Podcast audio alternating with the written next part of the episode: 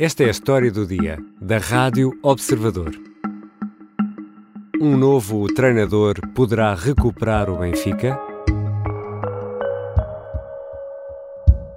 O mérito que existe na, na, na conquista do League, não tenho dúvidas nenhumas, é só dos treinadores e dos jogadores, porque o tempo que tem de passagem para o Seixal, mas isso eu vou deixar isso para a minha entrevista que vou dar na CMTV, depois nesta altura falarei sobre isso, sobre méritos e não méritos porque que eu saiba, que eu saiba a influência do Rui no Seixal não tem sido praticamente existente ao longo dos anos todos, não é?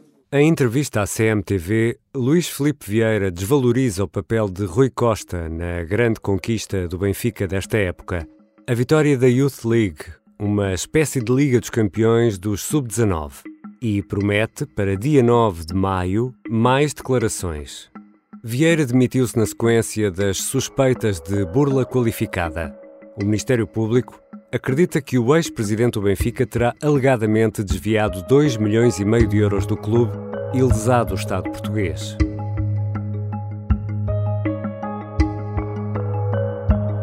A três jornadas do fim do campeonato, os encarnados estão no terceiro lugar e, se a tabela não se alterar, vão jogar a terceira eliminatória da Liga dos Campeões, a competição que dá prestígio e dinheiro.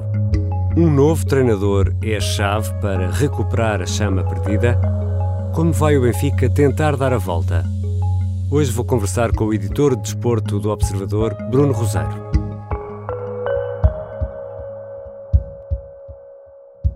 Bruno, vamos começar por uma daquelas uh, perguntas que, por regra, incendeiam adeptos. Vamos olhar aqui para factos. O Benfica é ou não o mais importante clube português ou já nem sequer podemos dizer isso? Não, continua a ser. É o clube com mais sócios, mais adeptos, mais assistências, mais receitas. Só que é um clube que nesta altura um, entronca em dois problemas. Um, não ganha no futebol desde agosto de 2019. Quer se queira, quer não, o futebol vai ser sempre a mola real de qualquer clube. Dois, é um clube que se está a divorciar de duas décadas de gestão de Luís Filipe Vieira. E esse divórcio ainda não aconteceu. E enquanto continuar esse fantasma conjugado com a falta de resultados, o Benfica vai continuar a lutar contra si próprio. Ouvido, relembro que Luís Felipe Vieira passou a noite no Comando Metropolitano da PSP de Lisboa, em Moscavide. Agora vai ser interrogado pelo juiz Carlos Alexandre para também se conhecerem as medidas de coação no âmbito da Operação Cartão Vermelho. E estas uh, suspeitas uh, de burla que envolvem Luís Felipe Vieira são o gatilho para esta fase mais negra do Benfica ou esta parte da história ou esta história já vem de trás? O Benfica perdeu aquela que foi a principal rampa de lançamento para algo que Luís Filipe Vieira sempre teve na sua cabeça uh, e que era uh, conquistar a hegemonia completa do futebol português. Há dois anos-chave, 2018, o Benfica falha o pentacampeonato, o Futebol Clube do Porto continua a ser a única equipa portuguesa com um pentacampeonato e o Benfica, com todas as condições para voltar a ser campeão, falhou naquele que foi também o primeiro ano de Sérgio Conceição que sem reforços, sem dinheiro, conseguiu ganhar ao Benfica, que tinha todas essas condições. Há aqui um segundo ponto, que é o ano 2020. Luís Filipe Vieira hoje fala na formação, em 2020 pensou a breve prazo. Ano de eleições, ano de vitórias, Bruno Lage ainda tinha contrato com o Benfica, já estava em negociações com o Jorge Jesus, investiu mais de 100 milhões na equipa, não houve resultados esportivos. Jorge, queremos dizer que iremos fazer tudo aquilo que esteja ao nosso alcance para que a família benfiquista seja feliz nos próximos anos.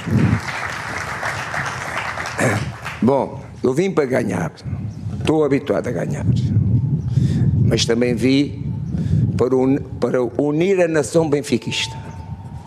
É muito importante todos os benfiquistas perceberem como tem por cima da águia, não é? Um somos todos e um somos todos. Entre estes dois pontos, antes, durante e depois, houve sobretudo muitas buscas também no Estádio da Luz. O próprio resultado eleitoral de Noronha Lopes pela primeira vez mostrou que Luís Filipe Vieira eh, não era aquele rei unânime, não era aquela, aquele presidente dos 90%. E depois todo o caso que acabou por, uh, uh, no final, levar à admissão de Luís Filipe Vieira, fez com que o Benfica ficasse quase órfão, sem perceber que futuro é que poderia ter.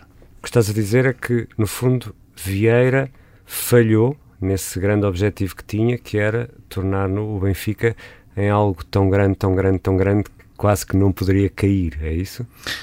Vieira conseguiu fazer grande parte de, daquilo que tinha traçado desde que chegou à, à, liderança do Benfica.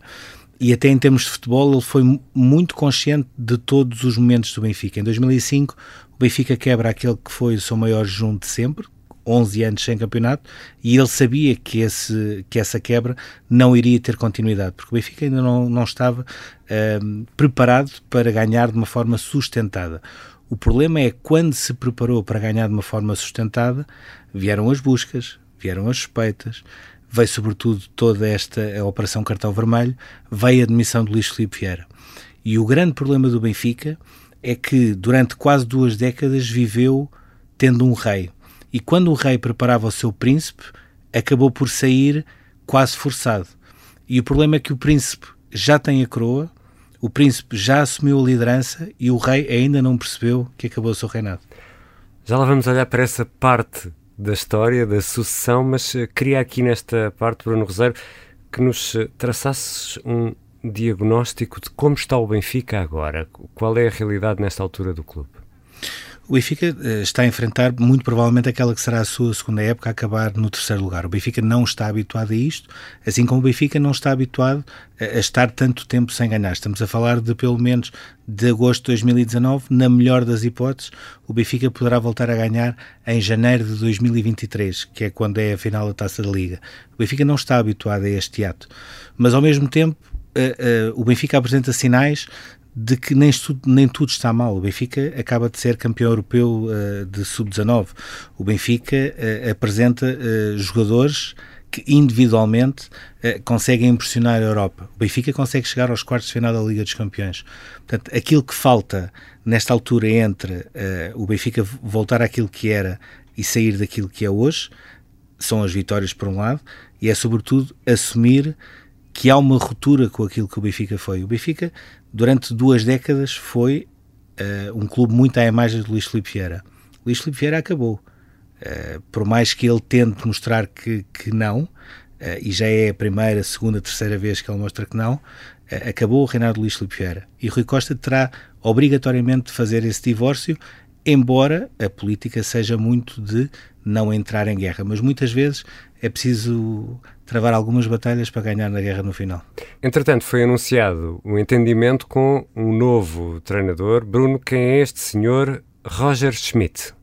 Tem uma história muito curiosa. Ele era eh, ele enquanto jogador foi jogador de equipas modestas, ele uh, durante os seus anos 20 e 30 era sobretudo conhecido por ser um engenheiro uh, mecânico numa fábrica em, em Paderborn, sempre viu o futebol mais como um hobby do que propriamente como uma profissão, uh, subiu ao controle de qualidade, portanto ele, em termos profissionais, a sua grande ascensão foi sobretudo na fábrica de automóveis e não tanto no futebol. Uh, em 2007 ele percebe, não, isto do futebol vai passar para o primeiro lugar, portanto deixou a sua vida confortável e a sua vida pacata e naquela altura até a ganhar mais dinheiro para assumir uma carreira de futebol. E em 2012, entre 2012 e 2014, tem aquele que é uh, o seu grande trabalho e que abriu todas as portas. No Red Bull Salzburgo, que é uma equipa conhecida sobretudo pelo lançamento de jovens jogadores, uh, não só potenciou jogadores, como mostrou que consegue pôr uma equipa a jogar futebol de qualidade. E foi isso que lhe foi abrindo várias portas até chegar agora ao Benfica. Esteve uh, três anos na Alemanha, ao serviço do Bayer Leverkusen, não foi campeão, porque temos sempre um Bayern crónico candidato uh, a suceder-se a si próprio enquanto campeão, e temos sempre um Borussia Dortmund, que é o principal uh, uh, adversário do Bayern. Ainda assim, foi conseguindo qualificar o Bayern Leverkusen para a Liga dos Campeões e, inclusivamente, passou duas vezes a fase de grupos. Chegou depois o, o novo projeto, que foi na China o Beijing Guan, foi uma, uma nova aventura que tentou experimentar, ganhou uma taça da China, dois anos depois quis voltar à Europa. E quando volta à Europa, chega ao PSV, onde esta época já ganhou a taça, já ganhou a supertaça e nesta altura ainda tenta lutar pelo campeonato com o Ajax. O que é que diferencia Roger Schmidt? Um, não tem nada a ver com o futebol português E isso para Rui Costa é importante porque ele achou que 13 anos depois o Benfica precisava ter alguém que não estivesse dominado por aquilo que é o futebol português. Fora do circuito. Fora do circuito, fora das intrigas e que pudesse apenas e só fazer aquilo que um treinador deve fazer, que é treinar e potenciar ao máximo a equipa e os jogadores. E por um lado quis alguém que, se enquadrasse num perfil de um futebol ofensivo e que conseguisse potenciar jovens. Isto é a grande premissa de Rui Costa para a próxima época. Ele sabe que a única maneira que ele tem de ter alguma paz institucional é voltar a ganhar no futebol. E este novo treinador chega para dar esse tal novo ânimo ao clube e principalmente aos adeptos, como explicavas? Sobretudo tenta dar, fazer uma viragem e tenta uh, ganhar a jogar bem. Esta é a única maneira que o Benfica nesta altura uh, tem, até porque percebeu-se, uh, não só nesta época, mas também na época passada, o treinador é uma parte fundamental de tudo aquilo que um clube consegue. Pinto Costa percebeu que Sérgio Conceição era a única maneira que tinha de resgatar o ADN do Futebol Clube do Porto que se tinha perdido. Cinco anos depois, Sérgio Conceição está à beira de ser uh, campeão pela terceira vez, está à beira de conseguir sete títulos pelo Futebol Clube do Porto, além do sucesso que já teve em algumas edições da Liga dos Campeões. Frederico Varandas basicamente fez um all-in na sua presidência, não foi propriamente no treinador, foi da sua presidência, porque acreditava que o perfil de Ruben Amorim era a única maneira que ele tinha de colocar o Sporting novamente na Liga dos Campeões, com toda a importância que isso tem em termos financeiros. Conseguiu ainda mais, conseguiu até ser campeão nacional, coisa que já não era há 19 anos, conseguiu ganhar quatro títulos num ano com Ruben Amorim. Rui Costa está agora à procura do seu caminho. Percebeu, entre treinadores portugueses e estrangeiros, teria de optar por um estrangeiro, para sair da bolha, para fugir deste circuito e teria de optar por alguém que tivesse um perfil de um futebol ofensivo e que conseguisse potenciar jogadores mais jovens. Este é o grande desafio de Roger Smith, com uma certeza. Um treinador é aquilo que o contexto permite que ele seja. E se o Benfica não criar o contexto para Roger Schmidt poder mostrar aquilo que consegue fazer, muito dificilmente conseguirá sair uh, deste marasmo em termos de títulos que se encontra. Vamos então olhar para a estratégia. Qual vai ser a estratégia de Rui Costa para tentar reacender a chama? E quando falamos em chama, lembramos-nos sempre da chama imensa, como canta Luís Pissarra no hino do Benfica. Antes de mais, começou a mudar a estrutura do futebol, que era algo que considerava importante. A entrada do Lourenço Pereira Coelho para uh, uh, ser, digamos assim, o responsável de todo o futebol vai mudar um pouco o paradigma daquilo uh, que ficou quase órfão, não só pela saída de Luís Filipe Vieira, mas também pela saída de Jorge Jesus, e Jorge Jesus nós sabemos que uh, costuma ser muito bélico quase na maneira como gosta de construir as equipas que estão à sua volta uh, e na importância que dá a toda a estrutura e depois o próprio Rui Costa está a assumir muito uh, a pasta do futebol. E por uma razão. Ele, enquanto jogador, sabe como é que se ganhava e sabe aquilo que era preciso para ganhar. E também sabe tudo aquilo que o Benfica não tinha para ganhar. Dentro deste contexto, Roger Schmidt vai chegar considerando que tem todas as condições para ter sucesso. Agora, há sempre um mas, que é as condições que o Benfica vai conseguir criar. E o Benfica, nesta altura, continua numa guerra de sucessão que muitas vezes, tal como aconteceu já noutros clubes, só é resolvida ou não mediante os resultados esportivos. Virámos hoje uma página na história do nosso clube, em que sucede no cargo de presidente a Luís Filipe Vieira, cuja obra de recuperação, consolidação e crescimento do Benfica ao longo de 18 anos merece o melhor dos reconhecimentos. Amanhã inicia-se um novo ciclo, com redobrada ambição e confiança no futuro. Vamos olhar então para essa parte e há aqui algo de shakespeariano nestas lutas internas no Benfica, mas também noutros clubes. Mas agora olhamos para o Benfica, há aqui uma espécie de rei caído com um príncipe que se tenta impor. Todas estas histórias e todos estes resultados têm muito mais do que pontapé na bola, não é? A parte institucional de um clube grande como é o Benfica, e o exemplo paradigmático disso mesmo é o Sporting, tem muita importância. O futebol português está habituado a monarquias. Uh, o Futebol Clube do Porto tem uma espécie de monarquia há 40 anos, com o rei que ainda hoje é completamente incontestável. E o Benfica tinha também a sua monarquia, não era assim um rei já tão incontestável, mas continuava a ser o rei. E o grande problema destes reis é, por mais que digam que estão a pensar na sucessão, por mais que digam até em alguns casos que já têm identificado quem é o príncipe que o vai suceder, e foi isso que Luís Filipe Vieira fez com Rui Costa quando o chamou à direção e o colocou como número 2, os reis não querem sair. E esse é o maior problema, porque só existe um trono. Se existe um príncipe a ser preparado, se existe um rei que não quer sair, só um poderá ter direito àquela cadeira. E o grande problema foi, no meio de essa alegada preparação de um príncipe, o rei caiu. O príncipe teve de assumir a coroa. O príncipe foi legitimado depois das eleições e tornou-se rei. E o grande problema é que o antigo rei ainda não percebeu que já não existe cadeira para ele e que já não reina. Uh, muitas vezes, e, e, sobretudo no caso de Luís Filipe Vieira, é quase como se o Benfica fosse um guarda-chuva que alegadamente o protegesse de alguma coisa. Uh, ele já caiu, mas ele quer ir de novo para o guarda-chuva. E, sobretudo, já se começou a posicionar quase a, a preparar o falhanço do Benfica. E quando assim é, é a pior coisa que pode acontecer a um clube. Quando nós já vimos aquilo que Luís Vieira diz, é basicamente eu avisei que isto ia acontecer. Ponto 1. Um, o Benfica não deve contratar um treinador estrangeiro. Rui Costa contratou um treinador estrangeiro. Se, se Roger Schmidt não tiver sucesso, Luís Filipe Vieira vai sempre dizer eu avisei que era um treinador português. Da mesma maneira, uh, o Benfica não deve vender jogadores da formação. Se sair algum jogador da formação, Luís Filipe Vieira vai voltar a dizer eu avisei que isto não devia ser assim. Portanto, existe uma, uma série de argumentos que já estão a ser apresentados para um possível falhanço do Benfica e para poder reclamar louros a dizer eu avisei. Mas há aqui uma nuance. É que tudo aquilo que hoje Luís Filipe Vieira defende foi tudo aquilo que não fez em 2020. E esse vai ser sempre o grande problema.